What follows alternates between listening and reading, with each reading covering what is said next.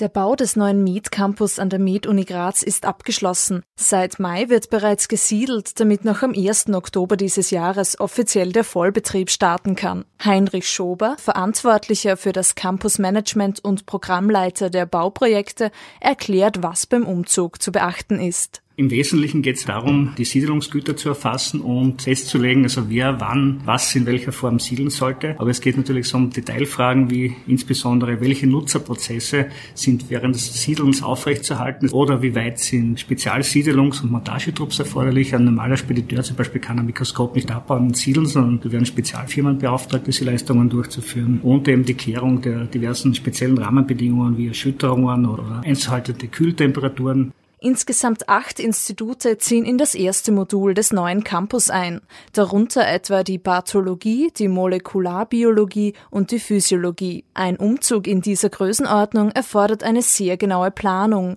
Schober spricht dabei von einem Countdown. In unserem Fall hat dieser Countdown dann so ausgesehen, dass wir bereits vor eineinhalb Jahren die Siedlungsgrobplanung gestartet haben und vor einem Jahr die Ausschreibung der Siedlungsdienstleistungen durchgeführt haben. Dann vor sechs Monaten in etwa haben wir die Zusammenstellung der Teams durchgeführt. Vor zwei Monaten gab es den Start für die Siedlungsdetailplanung. Da geht es dann bereits um eine Planung auf Stundenebene.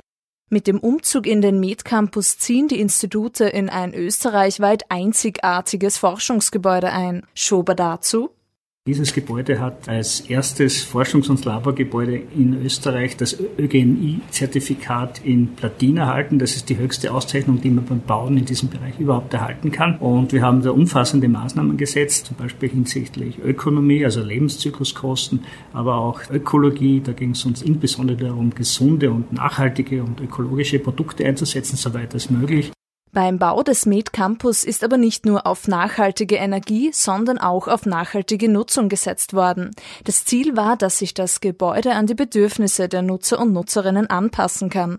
Dadurch wird die Kooperation zwischen Forschern und Forscherinnen aus unterschiedlichen Bereichen erleichtert, sagt Schober.